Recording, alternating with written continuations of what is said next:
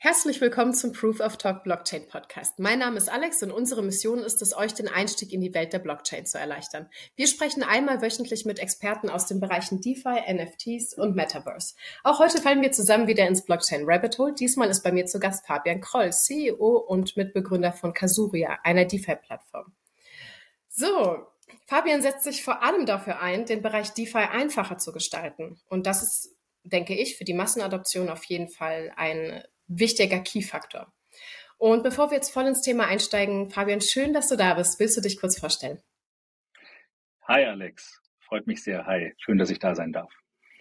Ähm, ja, ich stelle mich gerne kurz vor. Ich bin Fabian. Äh, ich bin, äh, komme aus dem schönen München, beziehungsweise ich, ich wohne in dem schönen München und ähm, beschäftige mich jetzt seit ein paar Jahren mit dem mit dem Blockchain-Bereich. Bin kein klassischer Native wie viele andere äh, da draußen, aber eben ja, die letzten drei, vier Jahre da hingekommen. Bin eigentlich sogar Luft- und Raumfahrttechniker. Zumindest habe ich das mal studiert äh, vor vielen Jahren und dachte eigentlich, dass ich auch irgendwie mal Triebwerke baue oder sowas. Ähm, ja, bin aber dann über Umwege, Business School, ähm, dann in die Unternehmensberatung gelangt, habe mich da auf einmal mit Finance beschäftigt, ganz anderer Bereich ähm, und war dann jahrelang in einer ganz klassischen Strategieberatung, bis es mich irgendwann gepackt hat und ich ähm, A in den Blockchain-Bereich wollte und B äh, auch Unternehmer werden wollte, beziehungsweise auf einmal da stand und Unternehmer geworden bin. Genau. Ja, das ist nice. Ich finde, wenn man einmal was macht, was einen wirklich interessiert, dann landet man da, wo man nicht denkt, wo man landen wird. Aber es macht ja trotzdem Spaß auf dem Weg dahin und das ist das Coole. Ja, erzähl mir mehr, Raumfahrtingenieur. Wir haben schon mal über Nodes und alles Mögliche gesprochen und für mich hört sich das an, also Triebwerke bauen, okay, das äh, hat es was mit Software zu tun? Ich habe keine Ahnung. Große Teile, irgendwelche komplizierten Dinge.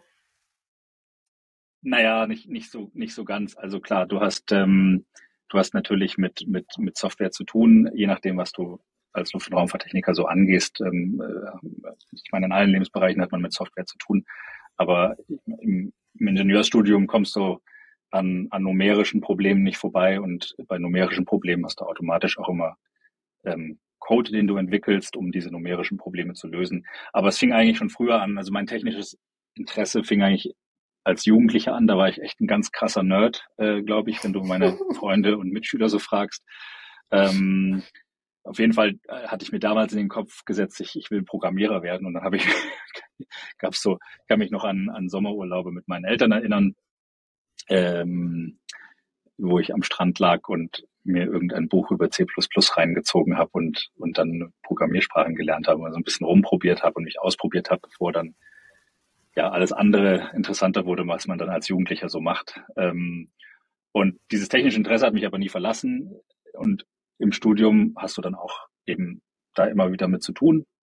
Ähm, war auch in Diplomarbeit und, und in der Studienarbeit äh, habe ich auch viel gecodet, aber eben dann auf einmal abrupt nicht mehr.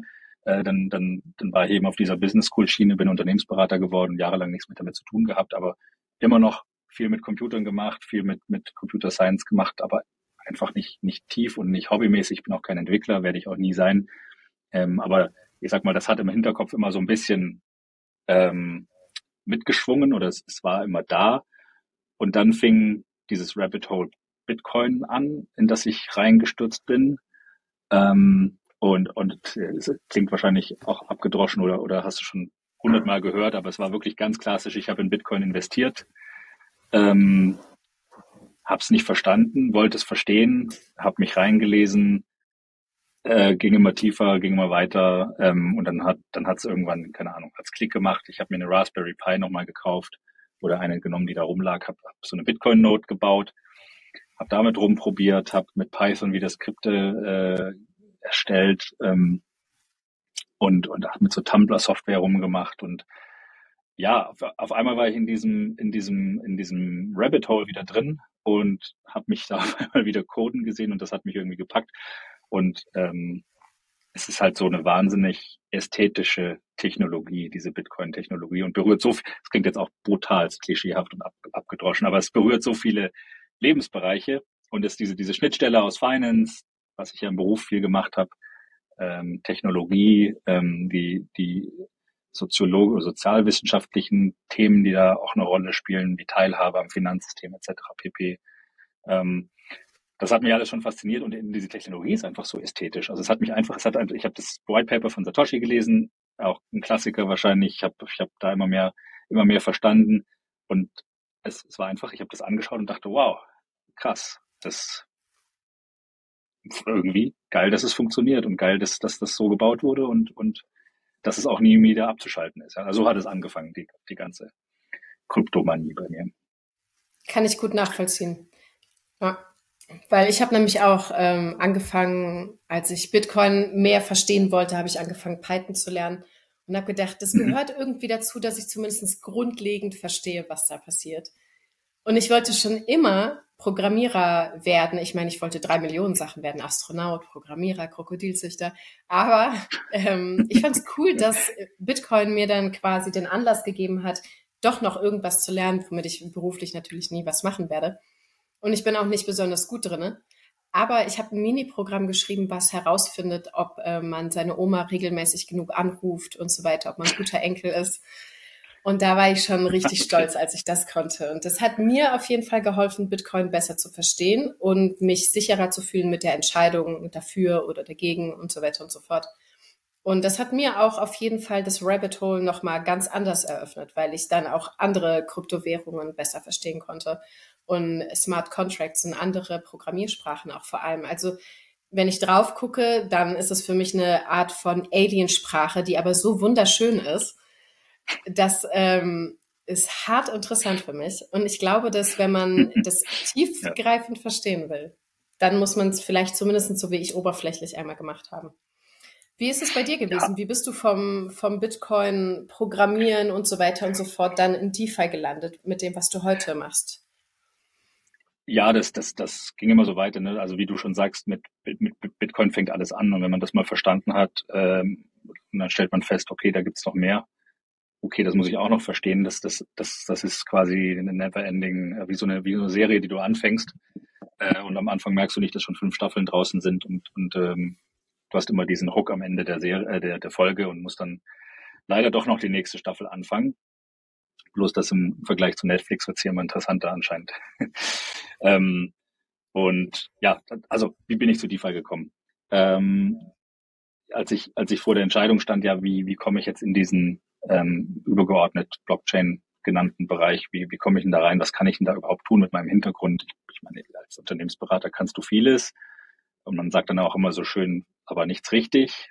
also das mhm. stimmt auch nicht so ganz. Aber ja, mit dem, du hast halt keinen Stallgeruch. Und viele Teams, die in dem Space unterwegs sind, sind einfach wirklich ähm, harte Cracks. Und ähm, aber da wollte ich irgendwie mitmachen und reinkommen und hatte zu dem Zeitpunkt jetzt noch nicht die Idee, dass ich da auch was gründe, und ähm, ich habe mir dann äh, ein Netzwerk aufgebaut und ähm, Leute kennengelernt, die da mitarbeiten wollen, mit einem Team arbeiten wollen. Ähm, insbesondere über Philipp Sandner von der äh, Frankfurt School, ähm, der dort das Blockchain Center leitet. Ähm, mit dem war ich da viel im Austausch und na, letztendlich sind über den dann auch die Kontakte zustande gekommen.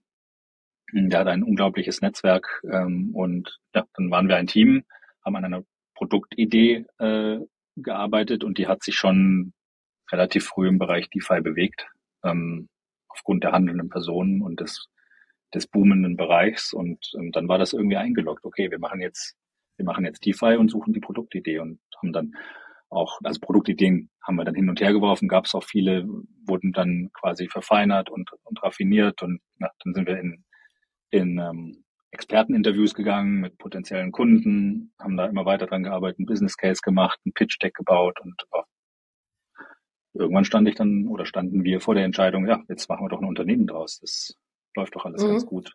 Und da war ich eben eingeloggt auf DeFi. Also das war quasi äh, Gelegenheit ähm, auf dem Silbertablett trans ähm, äh, quasi präsentiert zu dem Zeitpunkt. DeFi war äh, mitten im, im, im quasi im boomenden Markt und the next big thing und ähm, hat auch für mich quasi mit meinem Finance-Hintergrund absolut Sinn gemacht, da einzugehen. Mhm. Also es ist wahnsinnig spannend, was da passiert. Ja, Absolut. Kannst du kurz in äh, einfachen Worten erklären, was DeFi ist und vielleicht so ein bisschen den Bezug zur Traditional Finance ziehen? Ich, ja, ich probiere es mal. Also ähm, DeFi ist im Prinzip, wenn man es wenn ganz einfach zusammenfassen will, äh, die die Finanzmärkte, wie man sie heute kennt, oder Finanzprodukte, wie man sie heute kennt, ähm, eins zu eins kopiert auf Basis der Blockchain-Technologie, also der Distributed Ledger-Technologie.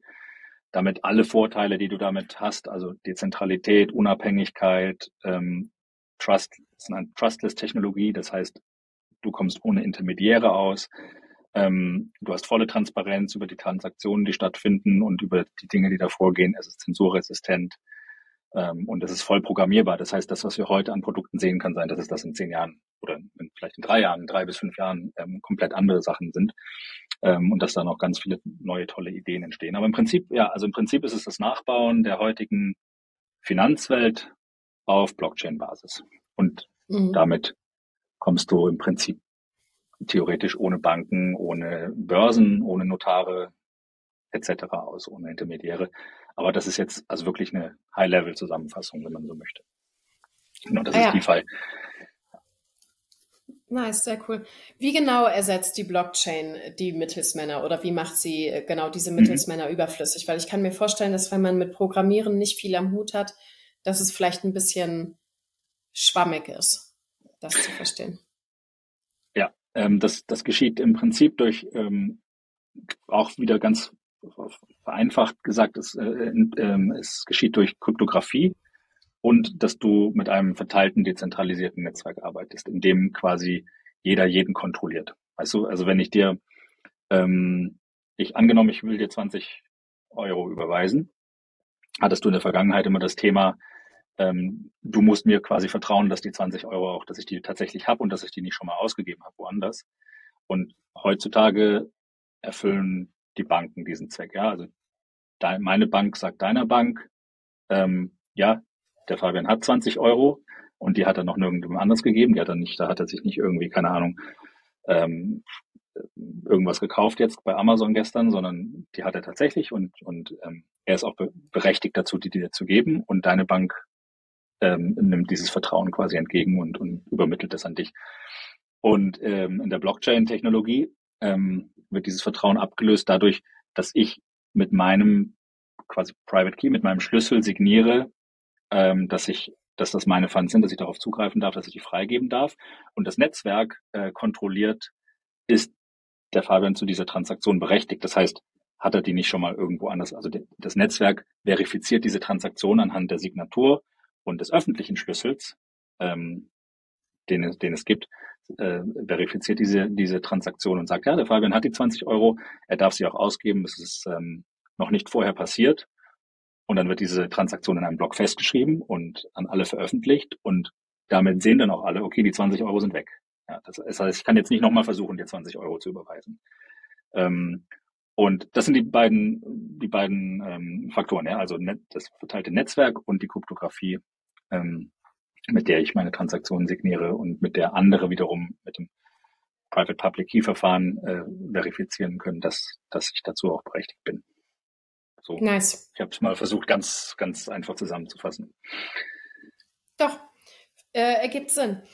Genau. Wie hat ähm, Blockchain jetzt schon den traditionellen Finanzsektor verändert? Weil ich kann mir gut vorstellen, ähm, ich habe nicht viel mit dem traditionellen Finanzsektor zu tun. Ich gucke nicht, wo es Zinsen gibt, wo ich was anlegen mhm. kann oder so.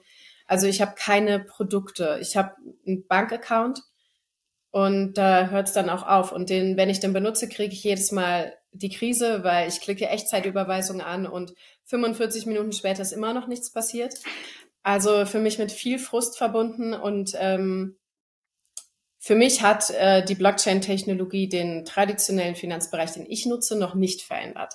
Dafür gibt es für mich einen komplett neuen Finanzbereich, den ich aktiv nutze, weil er einfach viel praktischer zu nutzen ist und viel intuitiver und für mich einfach sinnvoller ist.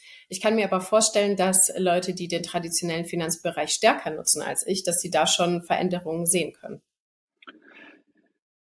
Ja, das ist ähm, also so, äh, ja, also, also Veränderungen auf breiter Front sieht man jetzt noch nicht, aber der, ich meine, Finanzbereich, das Wort, das ist ja relativ breit. Also du siehst schon, es ist ein sehr, sehr hohes Interesse da, vor allem im Asset Management Bereich, äh, in der Vermögensverwaltung, ähm, an den verschiedenen Börsen, bei Index-Providern etc. Da ist ein sehr, sehr hohes Interesse an Krypto im Allgemeinen. Ähm, noch mhm. nicht DeFi im Speziellen, also DeFi im Speziellen als Teil von Krypto, ja, aber es ist jetzt noch kein, kein, äh, kein Hype im, mhm. im traditionellen Finanzbereich, dass, dass, äh, dass da DeFi entsteht. Aber es ist ein sehr, sehr hohes Interesse, DeFi und Krypto im, insgesamt als Investitionsmöglichkeit ähm, zu nutzen, weil eben die Renditen dort so hoch sind, weil der Space sehr schnell wächst, ähm, weil da sehr viel passiert, weil die Yields äh, entsprechend hoch sind, aber auch die Risiken natürlich entsprechend hoch sind. Ja, das geht mhm. ja immer einher miteinander.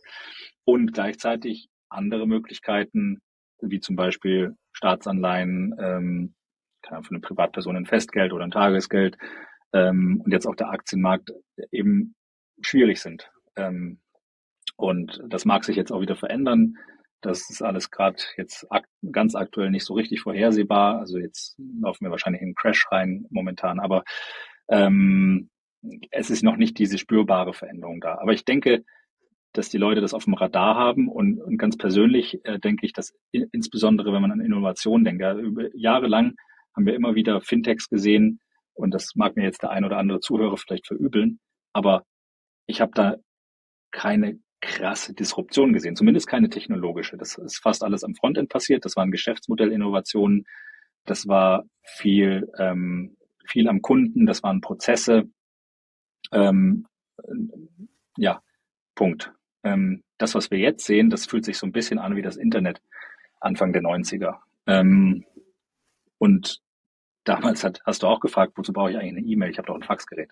Ja, wozu brauche ich dann ähm, eine Kryptoüberweisung oder wozu brauche ich DeFi? Ich habe doch ein, ich habe doch einen SEPA-Account mit Echtzeitüberweisung. Ähm, wozu brauche ich das? Und ich glaube, dass, dass, äh, dass, ja, also die Leute sehen, dass es ist angekommen. Es ist aber vor allem wegen der hohen Renditen angekommen und jetzt noch nicht so die Technologie. Aber die schauen sich das natürlich alle an, auch auf, auf technologischer Ebene allein, um Prozesse beispielsweise über die Blockchain abzubilden oder auszulagern.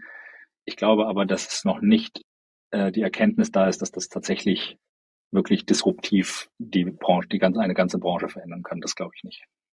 Mhm. Ja, krass. Hm, wie würdest du DeFi beschreiben? Also für jemanden, der sich nur im zentralen Finanzwesen auskennt und der dann zum ersten Mal reinstolpert. Ich glaube, es ist äh, traumatisierend, wenn man dann liest, hier gibt es Liquiditätspools, hier kannst du staken, hier kannst du Yield Farming betreiben.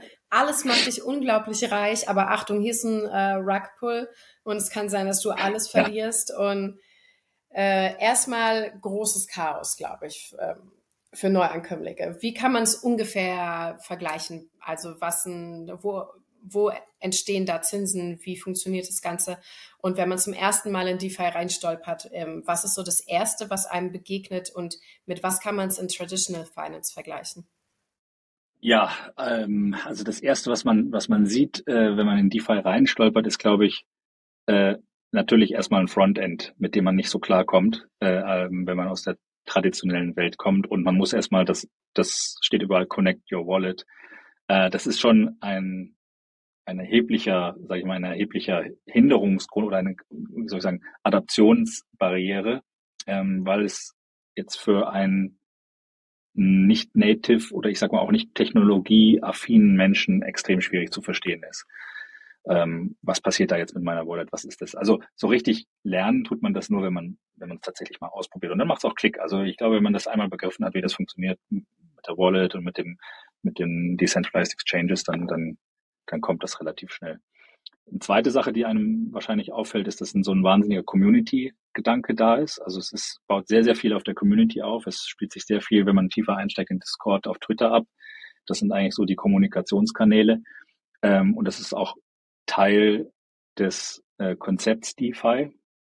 Ähm, wenn man das ähm, vielleicht ja, negativ betrachten möchte, könnte man auch sagen, okay, das sieht aus wie ein großes Schneeballsystem, weil ich baue eine Community auf, es gibt einen Airdrop. Äh, du musst möglichst viele für den Airdrop begeistern, damit das, damit das Protokoll anläuft, damit der Wert des Coins hochgeht. Ähm, und du hast schon das Wort Rugpull benutzt, da gibt es auch viele schwarze Schafe. Ähm, aber ich glaube, das ist Teil des ganzen Spiels, ähm, dass, dass da ganz viel passiert, ganz viel ausprobiert wird, ähm, ganz viele Leute sich rumtreiben, weil am Ende, also am Ende gibt es, gibt es so eine Essenz, die übrig bleibt, sag ich mal, nach dem nächsten Crash, wenn man so möchte, ähm, gibt es, gibt es am Ende sehr, sehr sinnvolle Produkte und sehr, sehr ausgeklügelte äh, Technologien, die da übrig bleiben und die dann auch wirklich ihren Weg weitermachen. Ähm, aber natürlich gibt es da viele Spielereien links und rechts, die, die man, die man, die man da noch, die, die da noch mitmischen. Und ähm, ja, das ist, das ist, ähm, und wenn man das so ein bisschen vergleichen möchte, also wenn man jetzt einen DeFi-Neuling erklären möchte, was ein Liquidity Pool ist, Lending, Staking etc., das ist gar nicht so einfach, ähm, weil man es, es ist, fällt einem schwer, das eins zu eins zu übersetzen, ähm, wenn man nicht sich mit Derivaten und strukturierten Produkten auskennt. Aber so ganz vereinfacht, ähm, ich kann Tokens verleihen in einem Landing-Protokoll. Das ist so ein bisschen wie, ähm, wenn ich, ist auch schwierig, wenn ich, wenn ich, ähm, wenn ich quasi mein Geld anlege in eine Art Tagesgeldkonto oder, oder ein Festgeldkonto mit variablem Zinssatz, das ist aber wiederum kein Festgeldkonto. Also ich lege quasi mein Geld irgendwo rein, jemand anders leiht sich das mit einer, mit einer Besicherung und ich kriege dafür Zinsen. Das ist die, die ein, äh, einfachste Erklärung. Im traditionellen Finanzbereich habe ich aber meine Counterparty ähm, in diesem DeFi-Bereich, da ich ja mit einem mit einem Protokoll, mit einem Smart Contract äh, interagiere, habe ich einen Liquidity Pool meistens als Counterparty oder das Protokoll eben. Ähm, dann ganz kurz, Liquidity Pool. Liquidity ja, Pool Liquid ist das, wo ganz viel ähm, Geld einfach drinnen liegt und wo Transaktionen rein und rausgehen. Und das wird auch von der Community bereitgestellt. Also da ist kein, ähm, ja, Liquidity Pool ist äh, Liquidity Pool ist, ist ein wesentliches Feature von einem, von einem Decentralized Exchange. Das kannst du dir so vorstellen. Ich möchte einen Token äh, swappen. Das heißt, ich möchte ihn, ich möchte beispielsweise keine Ahnung Ethereum gegen Curve swappen. Dazu gehe ich auf diese Decentralized Exchange und wenn ich da meine Ethereum reingebe, muss da irgendwer die Curve haben. Und auch da gibt es keine Counterparty, mit der ich direkt tausche oder keine Bank, die mir das gibt. Es gibt auch keinen sogenannten Market Maker, sondern es gibt einen großen Topf, in dem sowohl Ethereum als auch Curve drin sind. Und wenn ich das eine reinlege, kann ich mir das andere rausnehmen. Und dadurch gibt es natürlich auch eine Preisveränderung.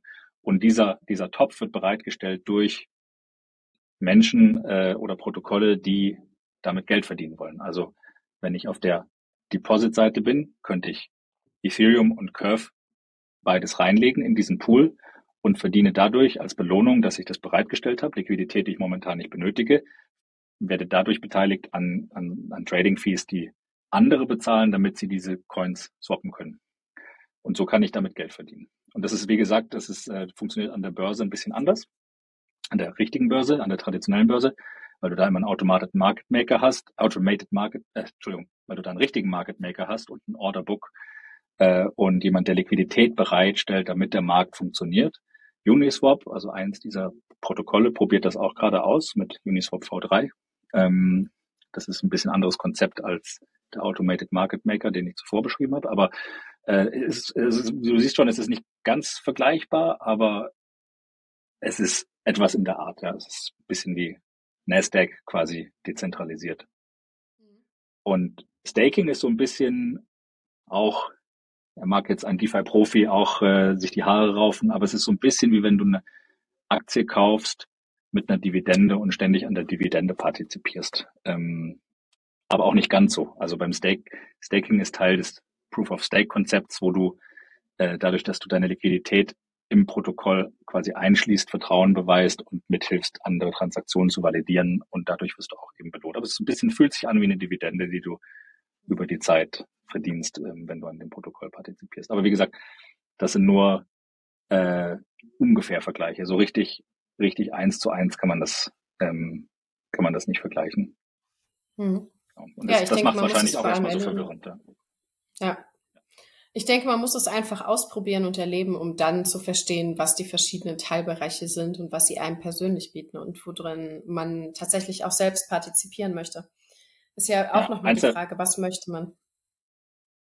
Sorry, eins der, eins der Themen, die, die wirklich auch komplett neu sind, sind auch die, die Vielzahl der neuen Risiken, die da eine Rolle spielen. Ja, du hast, du hast, äh, du hast ja verschiedene äh, Ebenen von Risiken. Du hast natürlich das finanzielle Risiko, dass ein bestimmter Coin irgendwie nicht performt äh, oder dass die Rendite ausfällt oder niedriger ausfällt. Ähm, das hast du aber auch in der traditionellen Welt.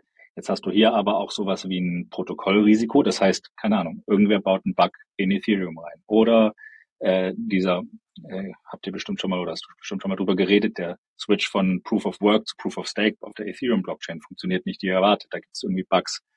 Die ganze Plattform bricht zusammen. Oder der Smart Contract ist falsch programmiert.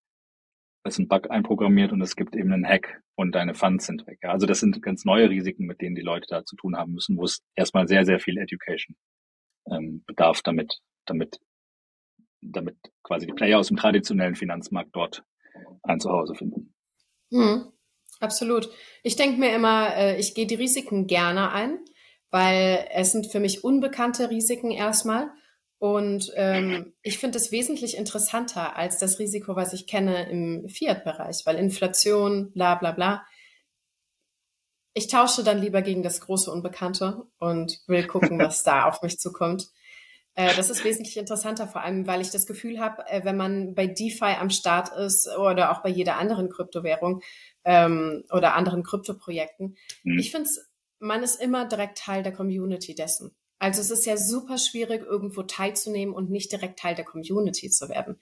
Wenn ich ein mhm. NFT kaufe, dann äh, ist ein Community-Gedanke dahinter. Wenn ich in Bitcoin investiere, ja, da sind ganz viele Plebs, die dann applaudieren, dass man es geschafft hat. Und es ist immer irgendwo, man ist nicht alleine gegen den Rest der Welt, sondern es ist, ey, wir erschaffen hier gerade eine zweite Infrastruktur. Es gibt Berührungspunkte, man muss nicht mehr von der einen in die andere Welt wechseln. Man kann komplett auf DeFi vertrauen, ohne dass man irgendwo Tagesgeldkonto oder was weiß ich, was man benutzen könnte stattdessen in der traditionellen Welt. Und das ist, glaube ich, so cool, dass wir alle early in sind und das mitgestalten können, miterleben, wie es sich entwickelt. Und dazu gehört halt auch irgendwie, dass man Geld verliert. Das ist auch Gambling irgendwo. Ja. Aber diese äh, krasse Komplexität.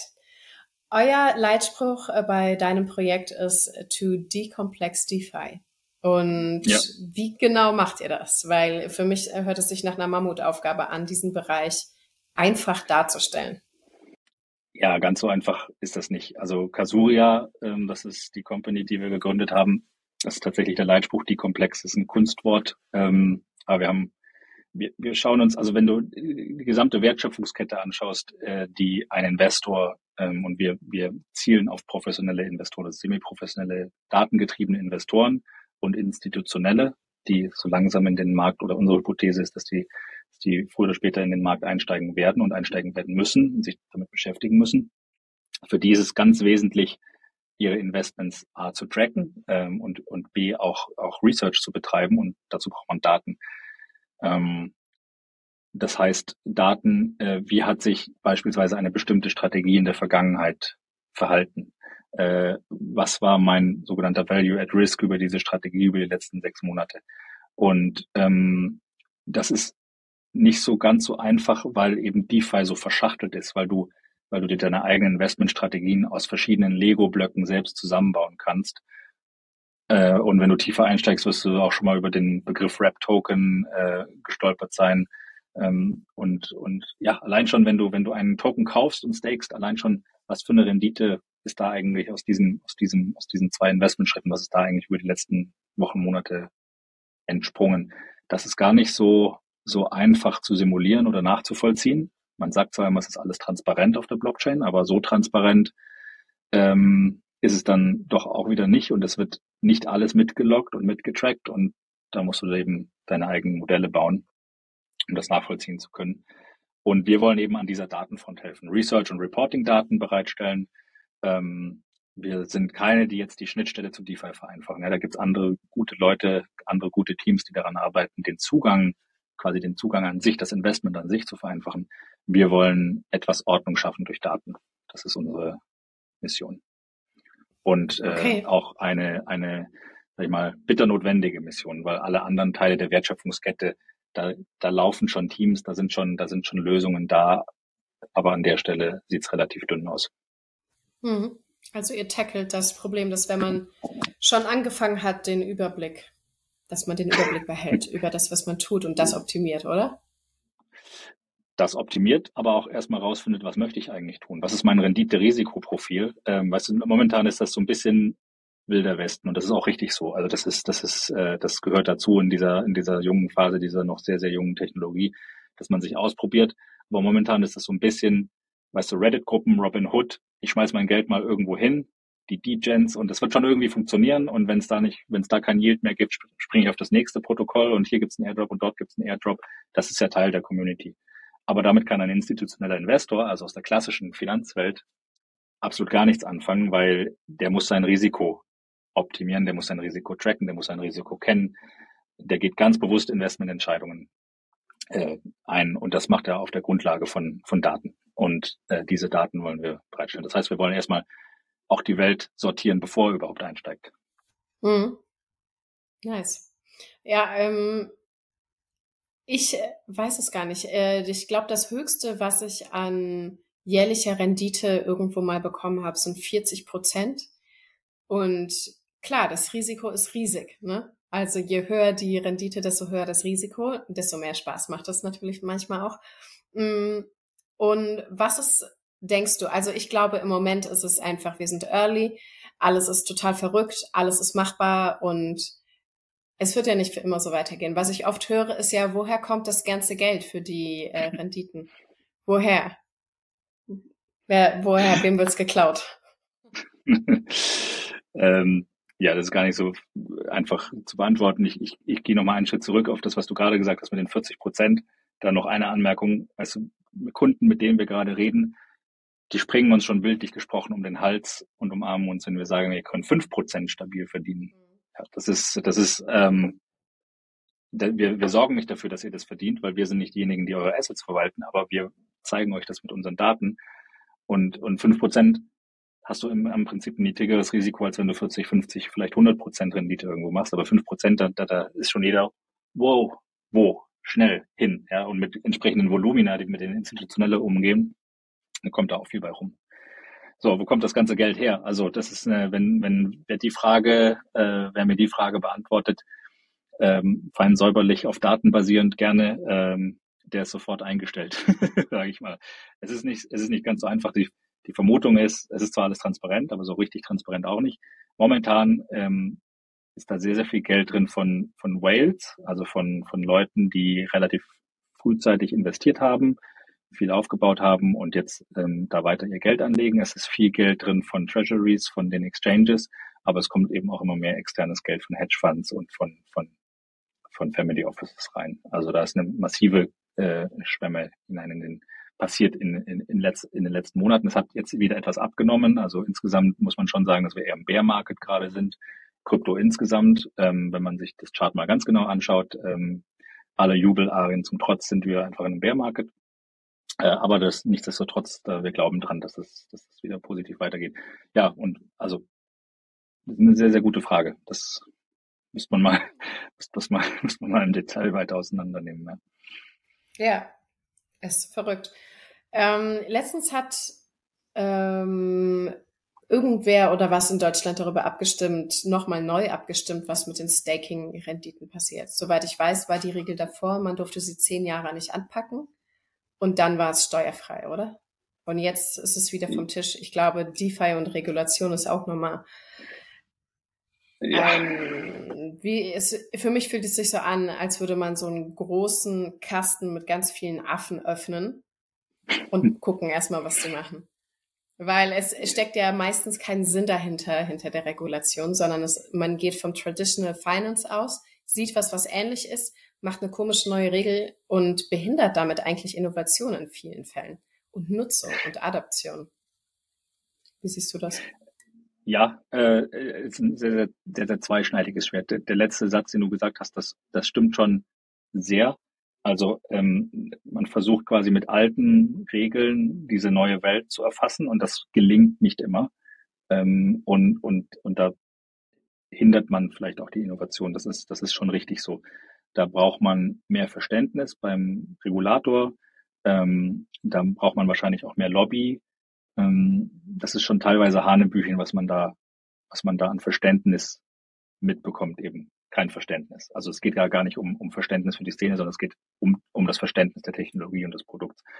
Und ähm, auch die Ängste sind teilweise nicht nachvollziehbar, weil ein transparentes, unumkehrbares Ledger-System ist, kann eigentlich für den Regulator nichts Besseres. Es kann nichts Besseres passieren, eigentlich. Weil, weil es ist alles transparent. Er kann alles nachvollziehen, ähm, wenn man die Technologie nämlich versteht. Äh, und, und, und das ist, das, das ist ja da, das Paradoxe daran.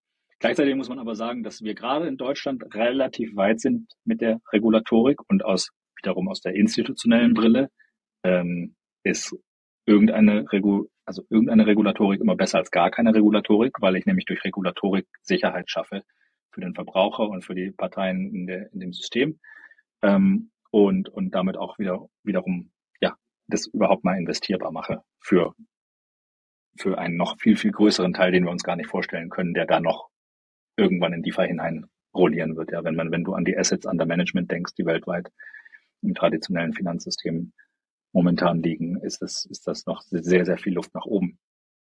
Und ähm, das wird aber ohne Regulatorik nicht passieren. So, und ähm, da sind wir in Deutschland schon relativ weit. Also, aber es gibt jetzt, du sprachst das eine Thema an äh, mit der Besteuerung von Erträgen aus Kryptowährungen oder aus Protokollen. Ähm, das ist jetzt glücklicherweise ähm, sehr positiv ausgefallen. Ähm, es gibt andere Themen wie die Travel Rule beziehungsweise Unhosted äh, Wallet ähm, Gesetzesvorschlag, wo man sich eher an den Kopf fasst, was da passiert. Ähm, Stimmt, ja. Für, für äh, Leute, die da nicht so drin stecken, ähm, geht es darum, äh, quasi unhosted Wallets indirekt zu verbieten. Unhosted Wallets sind quasi eigenständige Self-Sovereign Wallets, die Metamask, die ich in meinem Browser installieren kann, wo ich über meine eigenen Funds unabhängig verfügen kann. Und ähm, wenn man da den Zugang oder quasi die Benutzung so dermaßen erschwert, dass man beispielsweise mit jeder Transaktion sogenannte KYC, also Know Your Customer Informationen transparent mitschicken muss, da würden viele einfach die weiße Fahne schwenken und sagen, können wir nicht, wollen wir nicht, macht auch der Space nicht mit. Also da kann man sehr, sehr viel schlauere Themen, sehr, sehr viel schlauere Regulatorik schaffen, wenn man den Space ein bisschen besser verstehen würde ähm, und das Gleiche erreichen, was man mit dieser Unhosted Wallet Rule ähm, vergleichen möchte, äh, erreichen möchte. Ja. Licht du meintest am Anfang, ja, absolut. Du meintest am Anfang, ähm, dass du das disruptive Potenzial noch nicht in der Realität erfüllt siehst, also vor allem für den äh, Traditional Finance Bereich. Was müsste passieren aus deiner Sicht, damit es wirklich disruptiv wirkt? Ich glaube, ich glaube, es, ja, also ich glaube, das ist eine gute Frage. Also wenn die, wenn die Regulatorik keinen keinen Mist baut oder der Regulator keinen Mist baut, ich glaube, dann ist das ein Selbstläufer. Ähm, dann müssen noch viel, viel mehr Leute das ausprobieren. Und der, die Finanzmärkte an sich, beziehungsweise die, sag mal, die, die zentralisierten Player, ähm, Zentralbanken, Politik etc., die tun gerade alles dafür, dass, dass, der, dass der Bereich immer größer wird, ob sie es wollen oder nicht. Äh, Stichwort Inflation, ähm, Stichwort, ähm, ja, keine Ahnung, ähm, äh, eben alles, alles, also das Vertrauen verschwindet da immer mehr in der breiten Masse und ich, ich glaube, das ist dann ein Selbstläufer. Auch wenn ich das jetzt gar nicht so darstellen möchte, als ob das jetzt irgendwie ein anarchisches, äh, ein, ein anarchischer Ausgebot oder anarchisches Produkt ist. Es ist aber einfach so, äh, dass es in noch nie dagewesener Breite ähm, Menschen oder, oder Personen die Teilhabe am Finanzsystem ermöglicht und das auf einer self-sovereign Basis. Und das ist doch, das ist das Schöne, auf einer unabhängigen Basis. Und das ist, das ist das Schöne daran. Ähm, und es ist im Prinzip, ja, äh, es, es, es, fällt schwer, da irgendwie die Zukunft vorherzusagen oder, oder einen Vergleich zu ziehen, aber ähm, wenn man, wenn man überlegt, was das alles ermöglichen könnte und das auf quasi minimaler Transaktionsgebührbasis, ist es doch irgendwie äh, eine gute Sache, ja. Und heute, ich glaube, dass wir heute noch gar nicht sehen, was das Potenzial ist. Das ist wie, wie, wie, der, wie das Internet Anfang der 90er. Ähm, wir sehen jetzt Produkte, die kopiert werden aus der traditionellen Finanzwelt, die auf der Blockchain-Basis entstehen. Wir sehen sehr viel Hype, wir sehen die, den ganzen NFT-Hype und wir sehen dort äh, Ideen, die da entspringen. Aber was in drei bis fünf Jahren, was, was, was da wirklich überlebt, ähm, wissen wir jetzt noch nicht. Und können wir auch gar nicht wissen, weil die Produkte, das werden ganz, ganz neue Produkte sein, die wir heute einfach noch nicht kennen. Also das, das, das wird, ähm, ich glaube, dass man in zehn Jahren zurückblicken wird und sagt, auch wäre ich damals dabei gewesen, als DeFi losging. Ja. Und rückblickend macht dann alles Sinn. Also rückblickend konnte es gar nicht anders kommen, weißt du, dann ist, äh, keine Ahnung, wer, wer ist das Google und wer ist das Netscape, wer ist Firefox der Zukunft? Ja, das wird interessant. Was ich auch mag, ist, äh, dass man Banking the Unbanked sagen kann, also dass mehr Leute Zugang zum finanziellen Ökosystem bekommen, aber auch Unbanking the Banked. Weil für mich ist es eine absolut super nice Chance, aus diesem ganzen Inflationstrouble auszusteigen und zu sagen, okay, ich äh, nutze einfach dezentrales Geld und dezentrale Finanzprodukte und so weiter und so fort. Das kann ich mir auch gut vorstellen, dass die Zukunft auch dahin laufen wird, dass Leute sich von ihren staatlichen Währungen unabhängig machen können, aber trotzdem staatliche, ähm, vielleicht trotzdem in diesem Staat leben möchten weiterhin, aber sich unabhängig machen möchten von dem, was dort vielleicht passiert. Und was ich auch finde, was ähm, sich gerade abzeichnet, ist, welche Länder erlauben dezentrale Währungen als legal nutzbare Währungen im Alltag? Da ist es auch nochmal interessant, weil wir haben ja sowas wie eine freie Marktwirtschaft von Staaten. Also wir können uns ja aussuchen, mehr oder weniger, wo wir hinziehen und wo wir leben. Und wenn dann noch der Punkt da hinzukommt, dass es Länder gibt ohne Zentralbankwährung oder mit einer Option daneben, da bin ich richtig gespannt, was passiert. Ich habe heute Morgen gelesen, Panama hat es jetzt auch geschafft, Bitcoin oder Krypto als ähm, offiziell, nicht offiziell, aber auf jeden Fall zu legalisieren, so dass es offiziell nutzbar ist überall. Ähm, vor gar nicht so vielen Tagen war Zentralafrika dabei. Und zwischen der Einführung von Bitcoin als offizielles Zahlungsmittel in El Salvador als erstes Land der Welt und Zentralafrika lagen, glaube ich, acht Monate oder so, sechs, acht Monate, irgendwie sowas. Und jetzt ist direkt Panama hinterhergekommen. Ich denke, das wird dieses Jahr einfach ein Lauffeuer geben. Und dann können wir freie Staatentheorie nochmal neu denken auch. Ich finde, es geht ja extrem in die Richtung von die Möglichkeiten, die Menschen haben, sind nicht mehr so eingeschränkt. Ja, ich bin da äh, ich will da nicht zu viel Wasser in den Wein gießen. Ich bin da immer ein bisschen vorsichtiger mit. Ähm, also man sieht, man sieht halt natürlich insbesondere dort ein hohes Interesse äh, in Ländern, wo die Inflation besonders hoch ist. Gleichzeitig sind es aber auch Länder, die versuchen, vom Dollar wegzukommen ähm, und sich da ein bisschen unabhängiger zu machen. Und das ist eben eine Möglichkeit, ähm, trotzdem breit am Weltmarkt zu partizipieren, wenn es denn größer wird.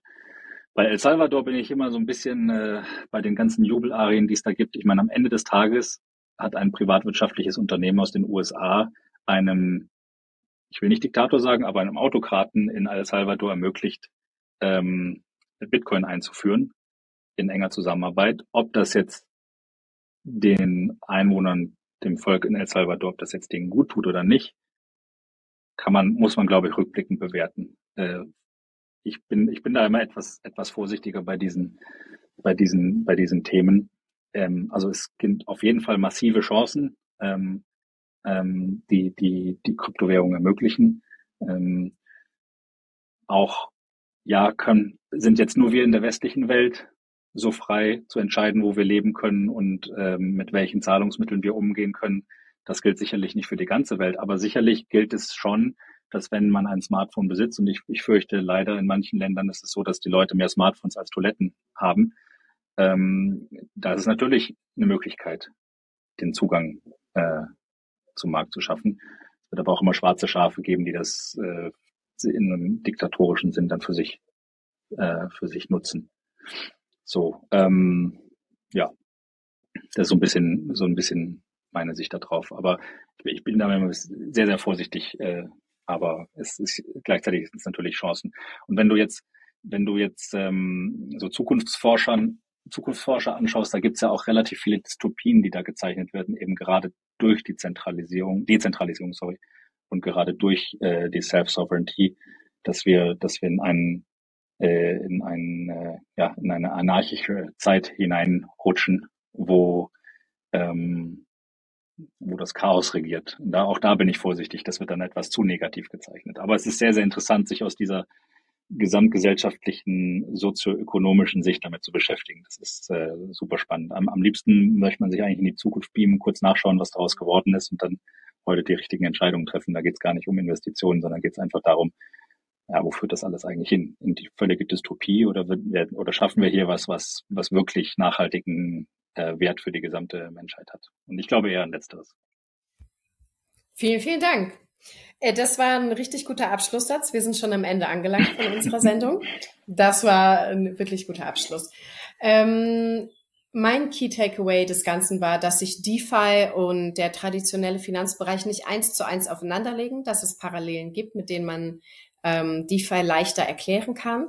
Aber um DeFi zu lernen, muss man es einfach ausprobieren und äh, langsam anfangen und sich reinarbeiten und nicht zu viel von dem traditionellen Finanzbereich Gedanken mit reinnehmen, sondern einfach nochmal neu anfangen, Finanzen zu lernen. Das war mein äh, Key Takeaway. Möchtest du unseren Zuhörern irgendwas mitgeben noch? Ja, also genau das ist eigentlich auch mein Plädoyer. Ähm, scheut euch nicht, das äh, von außen zu betrachten und in, in, äh, in Zeitungen zu lesen, was da passiert, sondern installiert Metamask, äh, holt euch einen Account bei Kraken oder Coinbase. Ich will jetzt keine Werbung machen. Das ist auch wirklich kein Investment, keine Investmentberatung hier. Ähm, das muss man auch immer den Disclaimer bringen. Probiert's aus, holt euch ein paar Token, pass, guckt, was damit passiert. Es gibt auch äh, Layer Ones, also sogenannte Blockchains, wo es nicht so teuer ist wie auf Ethereum. Also ich möchte keine Namen nennen, das muss jeder für sich selber recherchieren. Probiert's aus, wie sich das anfühlt, investiert ein bisschen, probiert die Protokolle aus und ich glaube, das ist der beste Weg, wie man wie man das erlernen kann. Und ja, schaut euch dann noch Twitter und Discord um. Ähm, da gibt's sehr, sehr viele, sehr, sehr viele hilfsbereite, sehr, sehr nette, hilfsbereite Menschen, die, äh, die da euch die Dinge erklären möchten. Das kann ich äh, unseren Zuhörern oder deinen Zuhörern mitgeben. Nice, Dankeschön. Wie können Zuhörer dich am allerbesten erreichen? Also du bist auf jeden Fall auf LinkedIn unterwegs. Was ist deine liebste Social-Media-Plattform? Ja, LinkedIn ist ähm, wahrscheinlich der beste Weg, mich zu erreichen. Ähm, Punkt, genau. Also Kasuria, äh, wir haben eine eigene Seite. Äh, Fabian Kroll ist relativ einfach zu finden, dann in dem Zusammenhang einfach anschreiben. Ich beantworte eigentlich beinahe alles, außer absolute. Außer Investment-Tipps. ja, außer, Keine Investmentfragen. Investment-Tipps, Investmentfragen und B2B Cold Calls von, ähm, äh, von irgendwelchen Leuten, die beim bei den Prozessen für unser Facility Management helfen wollen, weil wir haben gar kein Facility Management. Da frage ich mich auch manchmal, wie die Leute sich eigentlich die Profile bei LinkedIn anschauen, aber das ist ein Nein, das Thema. tun sie nicht. Das machen sie nicht. Das macht aber nichts. Super, vielen, vielen, vielen Dank. Nächsten Dienstag sprechen wir wieder mit einem Krypto-Experten. Dann gibt's wieder mehr spannende Insights zum Metaverse, DeFi, NFTs und mehr. Liked uns, followt uns auf Social Media und hört nächsten Dienstag wieder rein.